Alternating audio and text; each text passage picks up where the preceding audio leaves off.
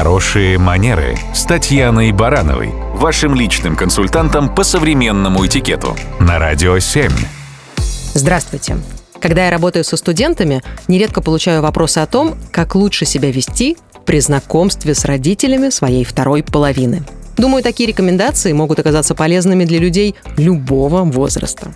Для начала имеет смысл продумать свой внешний вид – Появиться в экстравагантной одежде, в эпатажном виде, в спортивной форме или в смокинге – это, пожалуй, не лучшая идея. Как минимум потому, что это крайности. Всегда можно подобрать уместную и опрятную одежду, соотносимую с контекстом ситуации.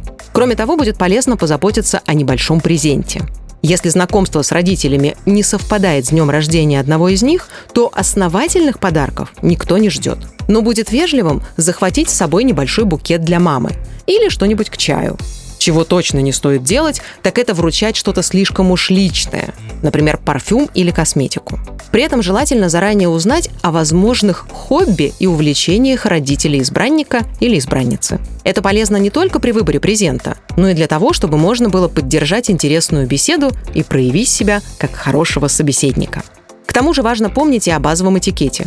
Какой очередности все здороваются, кто кому кого представляет, как тактично и вежливо вести беседу, делать лаконичные и уместные комплименты, предлагать помощь, например, маме на кухне. Все это влияет на то, какое впечатление сложится у родителей любимого человека. Но все же самое главное – это искренность и открытость. Никто не любит фальш и наигранность. Любым родителям в первую очередь важно не то, насколько умело владеет избранник их ребенка столовым этикетом, а то, насколько хорошо и серьезно этот новый для них человек относится к их дочери или сыну. Позитив, вежливость, забота и искренность – это, пожалуй, и есть хорошие манеры. Радио 7.